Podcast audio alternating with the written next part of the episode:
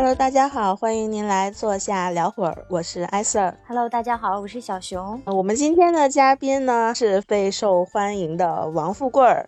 Hello，富贵儿。Hello，大家好，我是王富贵儿。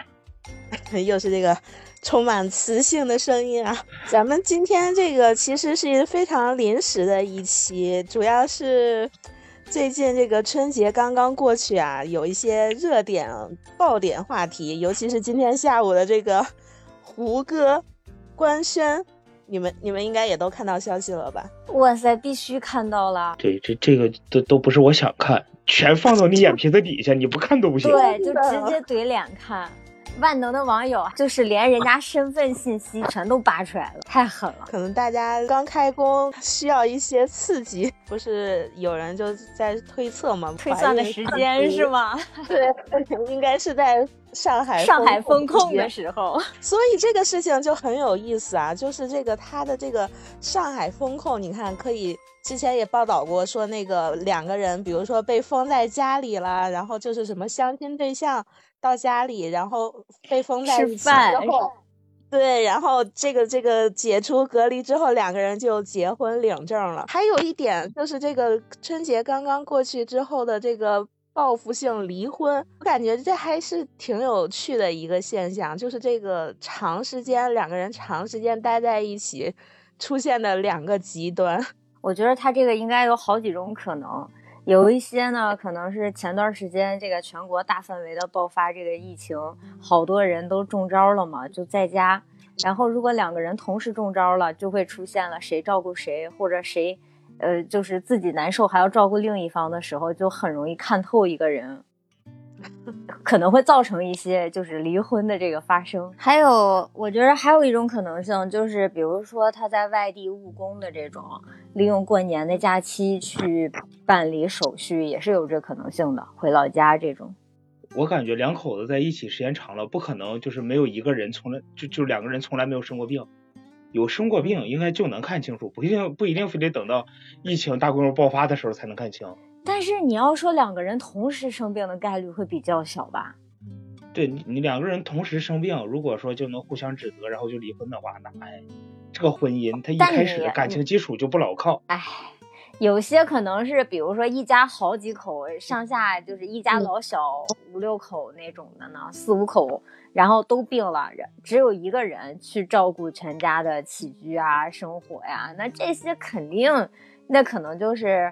压倒骆驼的最后一根稻草吧。不，如如果这个就是能成为离婚的原因，那我就认为，要么是这个人没有责任感，要么是他们压根就没什么感情基础，就是想搭伙过日子，然后遇到点坎儿，哎，俩就夫妻同林鸟，大难临头各自飞了。我觉得就是两个人走入婚姻，多少都是有一些感情基础，但是真的就是。嗯，时间可能就是能暴露很多问题，就是两个人长期相处之后，这个就能很多事情可能在以前，比如说大家都忙碌的时候，可能每天即使你是夫妻，可能只是晚上一些短短的时间相处，可能很多问题没有暴露，但是当你们被封在一起，就。天天一天二十四小时什么也干不了的时候，就是长时间相对的时候，就可能很多问题就出现了。我觉得是不是这种？但是哎，有个事儿就是特别有意思，你们发现没有？就是两个人如果是刚谈恋爱的时候，他可能恨不得就一天二十四小时粘在一起。你想谈恋爱的时候都是什么样的情况？即使是黏在一起，你也是会把你的优点展示给对方呀。两个人都还是有所保留，都是要展现自己好的那一面，对不对？但是你真的进入婚姻之后，你的那些缺点，你肯定没有办法隐瞒了嘛。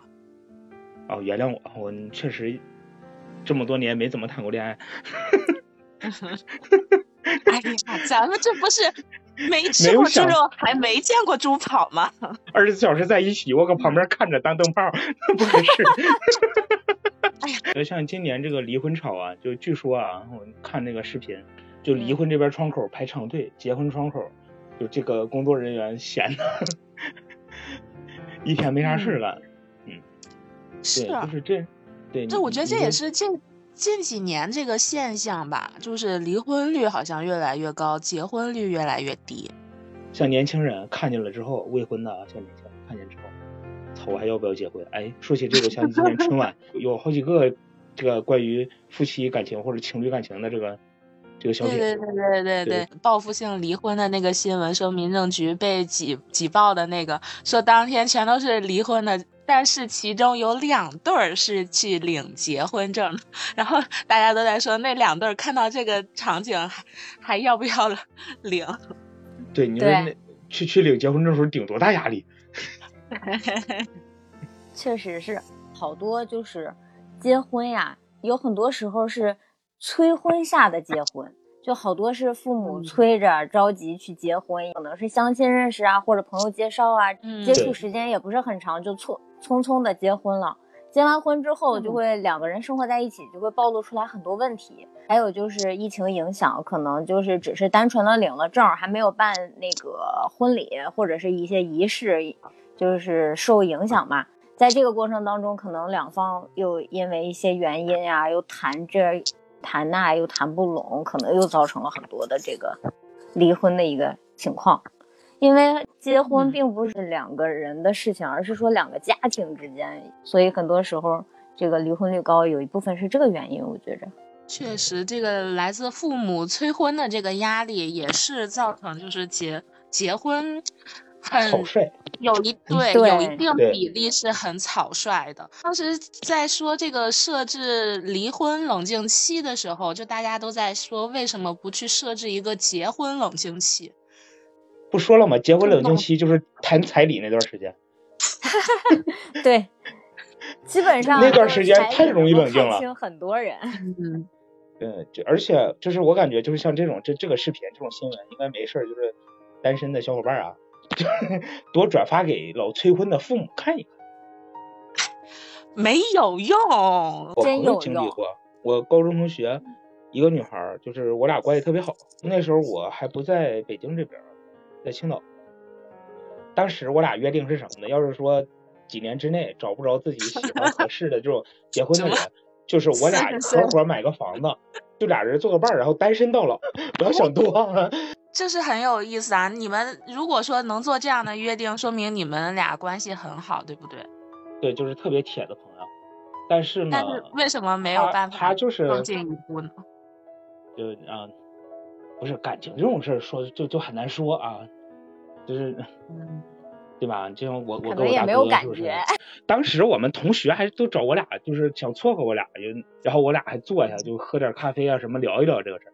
聊完之后不行，这不是重点，重点就是说我们当时这个约定。然后呢，她很快就嫁人了，因为她家里就是已经到了一哭二闹三上吊的地步了。你想，你爹你妈在家里一哭二闹三上吊啊，我就死给你看，我就天天搁家抹眼泪儿。他这个不是是真的，对，然然后后来相亲就是是个老实人吧。结婚的时候我还以娘家人的身份去参加了他的婚礼，但是他有很长一段时间就是全国各地旅游，不在家待着。逼这种事儿啊，他不是谁都像我心脏这么大，反正你家里爱怎么逼怎么逼。咱们相亲那期也聊过是吧？你再怎么逼我，我不往心里去。将来是我跟这个人要过一辈子，不是我父母跟他过一辈子，我得为我自己的人生负责。我想起那个段子了，他妈劝他结婚，说结什么婚？你看我那个朋友，离了又结，结了又离，离了又结的。然后他妈说，你看结婚好吧，要不人家结好几次。啊 我妈已经没有像之前催那么紧了，因为她看到了我身边的例子。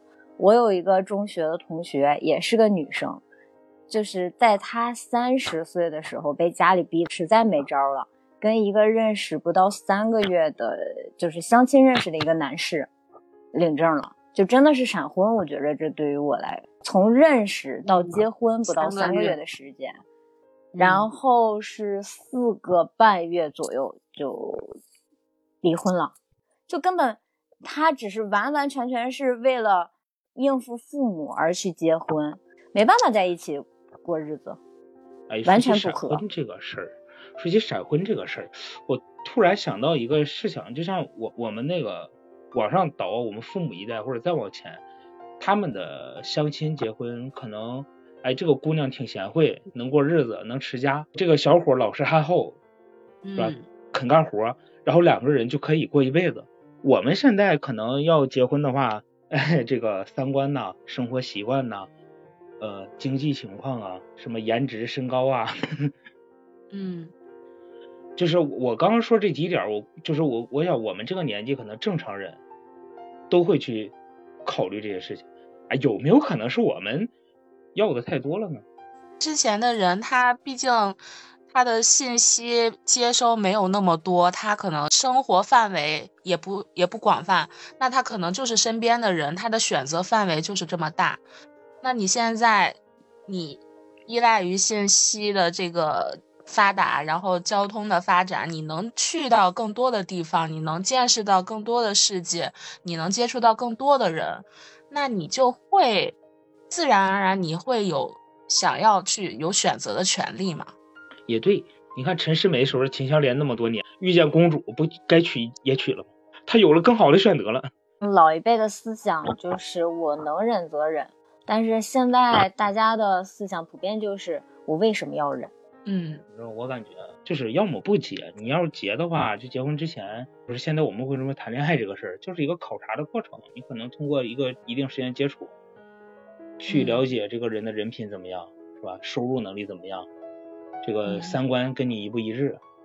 可能对啊、生活习惯啊能不能互相适应？反正我个人理解，通通过这些，现在我们其实谈恋爱大部分都也会同居嘛，就是一个考察期嘛。如果考察的没什么问题啊，双方都觉得互相过关了，可能就领证结婚了，可能是这么一个过程。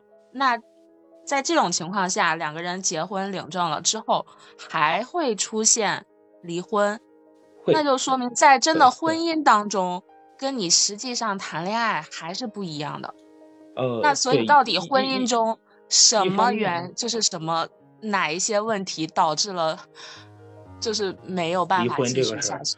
就是我感觉就是一个是责任心，一个是包容，就是可能嗯。你在婚姻当中的话，你你你你你是要为这个家庭，不管是男男男方还是女方，不管你经济收入情况怎么样，不管你是吧身材魁梧高大也好，身材娇小也好，你嗯。你都是要为这个家庭贡献自己的东西的，去负责的。我感觉可能离婚的方面，咱不说具体事情的原因啊，就是像像像什么疫情啊或者什么问题，一方面是他结婚之前可能没有考虑到我结婚之后去要去承担什么，可能嗯觉得还是像谈恋爱一样，该玩玩啊，该吃吃，该喝喝，啊，突然一结婚了，他发现他适应不了了，这种生嗯。活他把我的生活品质给降低了，对，那我感觉我可能会单身。还有一个就是说，人其实是会变的，或者说人可能一直他就不是个好玩意儿，只是说他没有契机去变。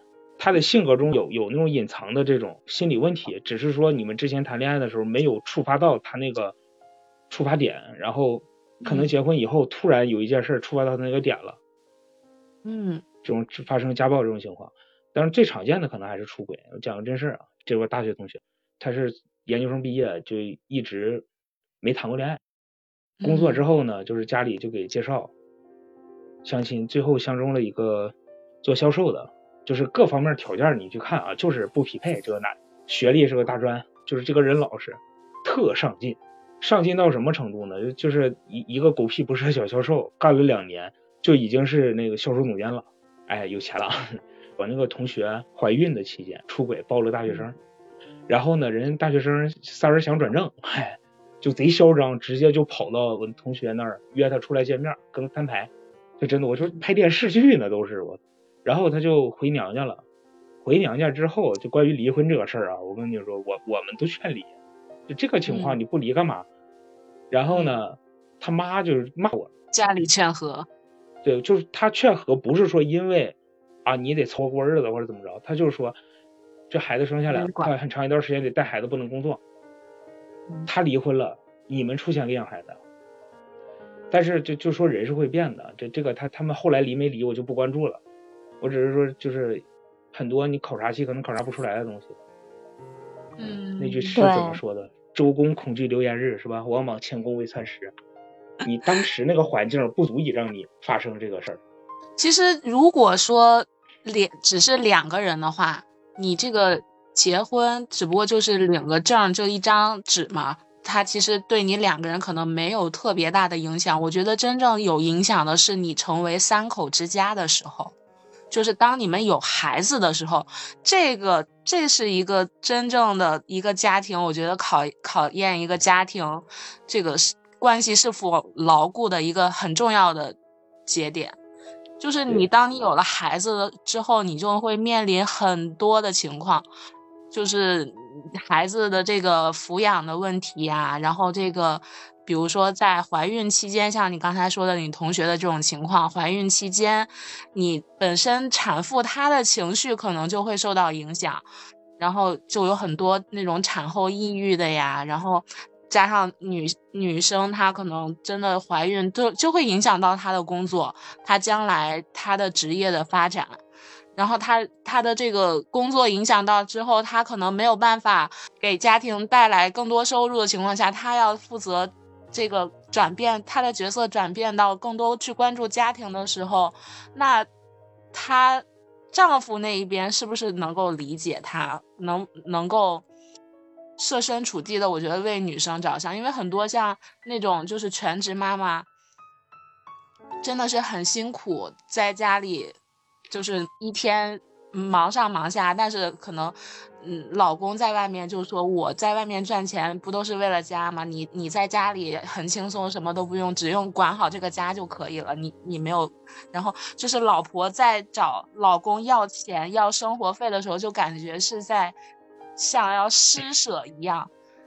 然后我觉得这个事情，包括将来后将来这个孩子教育的问题呀，然后这个嗯。你孩子谁带？这个家庭工作这个分配各个方面，我觉得这就为什么恐婚恐育。说带孩子不容易啊，全场就我一个男性啊，感觉有被针对到。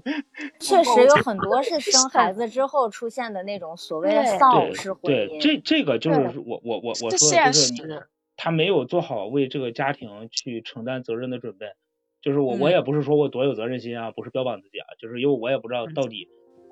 也没怎么结过婚、生过孩子嘛，也不知道到底会遇到多多少困难。但是有一点，你要有清醒的认知，不管是谁在外面打工赚钱，谁在家里收拾家务、做做饭、带孩子，都是在为这个家庭做贡献。不管男女啊，就是现在时代不同了嘛，女方经济条件好的话，男的也可以在家带孩子。嗯，是我想到了特别经典，气哥跟李承铉这两口子。他们就是先是七哥出去赚钱养家，然后程轩在家带孩子，然后等到二胎的时候就反过来了。他们不就是一个很就是这个例子吗？对吧？你你你在外面挣钱，这个人累了一天了，加班晚上十点多可能刚到家，那他把家里收拾的干干净净，你是不是心情也特别好？这就是他对家庭的贡献。然后在家里带孩子那个人可能出不去门，被孩子绑在这儿，他心情会特别不好。就是人，人是个，毕竟是个社会动物嘛。你没有社交之后，心情会特别差。这样的情况互相理解，他他就不会有那么抱怨。对。然后我之前听到一个理论啊，就是说什么样的夫妻生活，夫妻他他会一直走下去，就是两个人像战友一样，分工不同，但我目目标一样，互相扶持，是吧？取悦无疑，与子同袍。夫妻之间要有沟通。就是在咱们中国，可能有一个特别好的传统，叫报喜不报忧。就是一回家，哎，我什么都挺好。然后他在外头受委屈了呢，可能心里也就那么受着，受着受着，他心里就会想说：我在外面受那么大委屈，你他妈还不理解我，这日子没法过了。可是你有没有想过，人家在家也受委屈？你不说，他怎么能理解？一整天都没有交集，互相想象不到彼此生活是什么样的。我想象中最好的夫妻生活是什么样的？就两个人在一起。喋喋不休的说话，也互相也不会厌烦，然后还非常安静的一声不吱，然后两个人也不会尴尬。对，就是很放松的，能够做自己，很放松的两个人在一起。所以我我感觉可能很多时候，一个是，嗯，就刚刚我我说的是那个，就是你你没有为这段关系所要付出的东西做出准备；另一个可能像小熊说的，就是你付出了之后，你们之间没有没有什么沟通。和沟通跟理解，对，就像我之前看一视频，两口子在吃饭，然后那个男的在那收拾筷子的时候，他老婆突然就说：“老公，你把碗刷了呗。”然后就急了。我在这收拾的时候，收拾完了我不知道刷，我说你告诉我啥？我不刷了。然后底下评论区就有人说是什么？你下次都说哦，老公你又开始做家务了，你好棒呀！你一会儿刷完肯定刷特别干净，保证这男的乐不乐不颠的赶紧去刷了。对呀，就是对婚姻可能得需要，也是需要经营。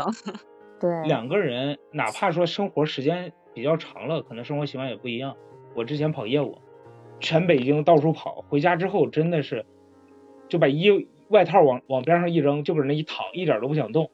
然后这个时候，嗯如果有人来跟我说进屋为什么不换拖鞋，我刚拖的地，衣服不知道挂起来吗？就往那儿一扔啊，回家就躺着，都不用说离不离婚的事儿了。但是如果这个时候来来个人说一句，你怎么累成这个样子，这么辛苦啊？然后就滴一口水，然后一句话都没有。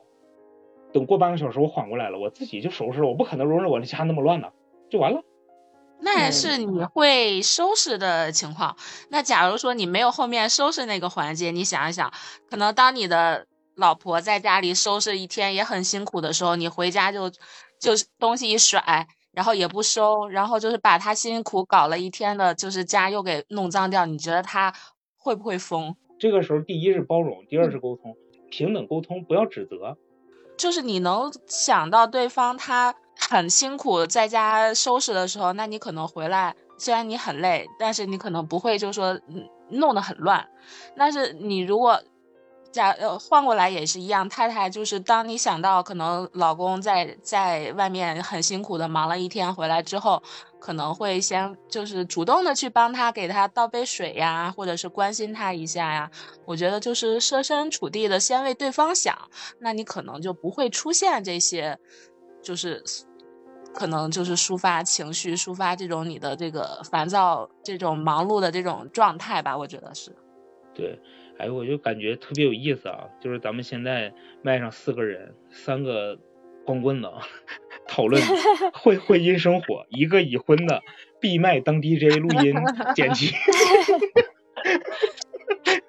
你知道闭 S 麦姐也是什么闭麦呀？对呀，就是因为要带娃呀。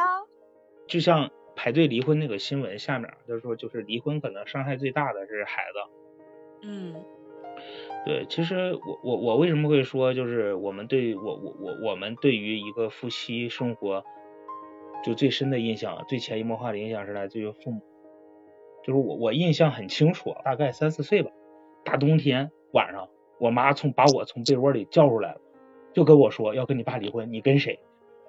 我他妈一个三四岁的孩子，我知道什么叫离婚，什么这么他妈就跟着谁嗯。啊？你做个选择吧。啊，我觉得也是。我小的时候，我印象中也有爸妈有问过这个问题。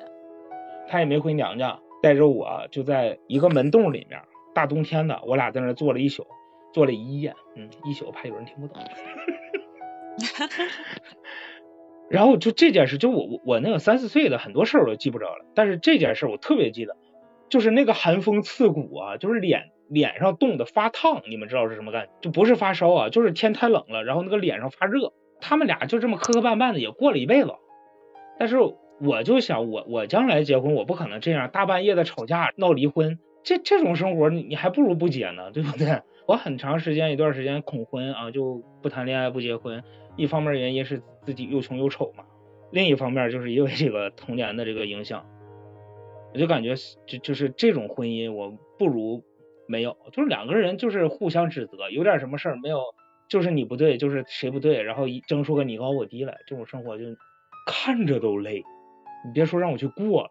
就有人说嘛，说她第一次去男朋友家拜年，然后在呃男朋友家看到了这样的夫妻相处关系，就是她男朋友的妈妈就是特别温柔，就是跟他爸爸说话都是喊老公啊，或者是他爸爸的小名啊。这个发帖的这个人说，他们家是从来没有过这样的称呼的，就是在家里爸妈都是直接喊对方大名。孩子也没有小名，然后说她这个男朋友的妈妈也是特别可爱，就像小女生一样。然后就是做饭的时候，就是锅盖儿坏了，然后他妈就特别自然的大喊了一声，然后他他们就全都跑过去看，然后其实并不是什么大问题，然后大家就都笑了。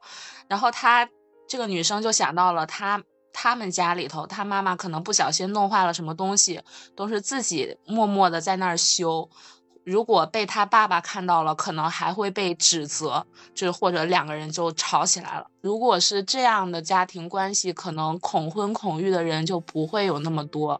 像你刚刚说的那两个夫妻，他不仅仅是说在他们家庭生活中是这样，他在社会上肯定也是，就是为人处事非常非常随和，让人非常舒服。夫妻关系也也也跟做人 有关系。对，但有的时候就是，可能大家习但有的时候惯于在外面，你可能会把你的好的一面展现给外人，但是会把你自己坏脾气这种展现给家里。展化给自己亲最好近的人。这对对，有一些家庭是这样的，我见过啊，就是回家说，哎呀，那个领导傻逼，然后就是你没有能力，你要能力强了，领导就不可能这么说你，就是你活没干好，你他俩能不吵架吗？嗯，对，还是沟沟通，还是哎，又聊回沟通了，哎，你看闭环了，就是你你沟通不好，就有可能简单一个小事情，当着家里人或者当着外人的面，当着朋友啊亲戚的面，让对方下不来台，真的是一点儿不留面子的有很多。哎，说起这个春节，你提醒我，会不会有一个原因是婆媳关系这种啊？对，就你平时可能在外面这个看不到双方父母了，然后不管是去谁家了，然后一下子跟另一方的父母见面了，而且如果只单纯的只有对方父母，还是小问题，还有对方的七大姑八大姨，这个就很对，恐怖。就就只有七大姑八大姨，我我不认为，就是他他们顶多是凡人，更多是对方父母去怎么看待你。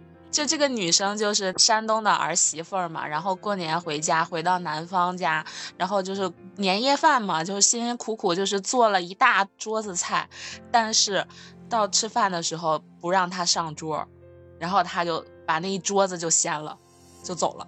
郑重承诺，在山东省大片区域内是没有这种重男轻女的歧视的啊，个别人全国各地我们为什。么会经常能在网上看到类似的新闻？你还能刷到广东一那那狗给你呢？广东人吃福建人，他真吃吗？你那个口音，那真的是我都没听懂第一遍，我的天！目前啊，以我的了解，燕威星地区啊就没有不让媳妇儿上桌的，甚至媳妇儿说了算，媳妇儿说什么时候开席什么时候开席。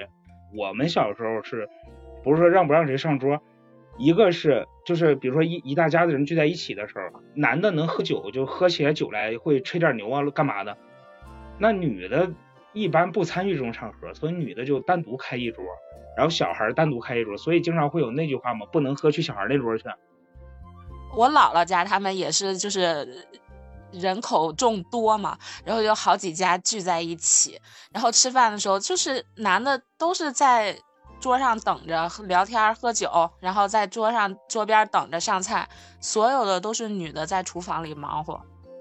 那这这嗯那肯定就是你在厨房忙活，你就没办法吃饭啊。那肯定菜出来就先先端上桌，男的就开始先吃了呀，然后就女的都都做好了之后，最后再去吃。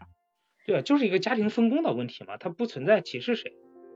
我们家就是恰恰相反，奶奶家跟姥姥家都是男生在做饭，女生没有进厨房做饭，少。嗯，我我我们家也是，过年几个碟子几个碗都是我跟我爸做，那那之后收拾是你妈会收拾吗？嗯，我爸收拾，那就是你妈也不做饭也不收拾。嗯，他觉得自己可委屈了，一天天的，因为别人不听他的话。哎，说远了，这也是夫妻关系嘛。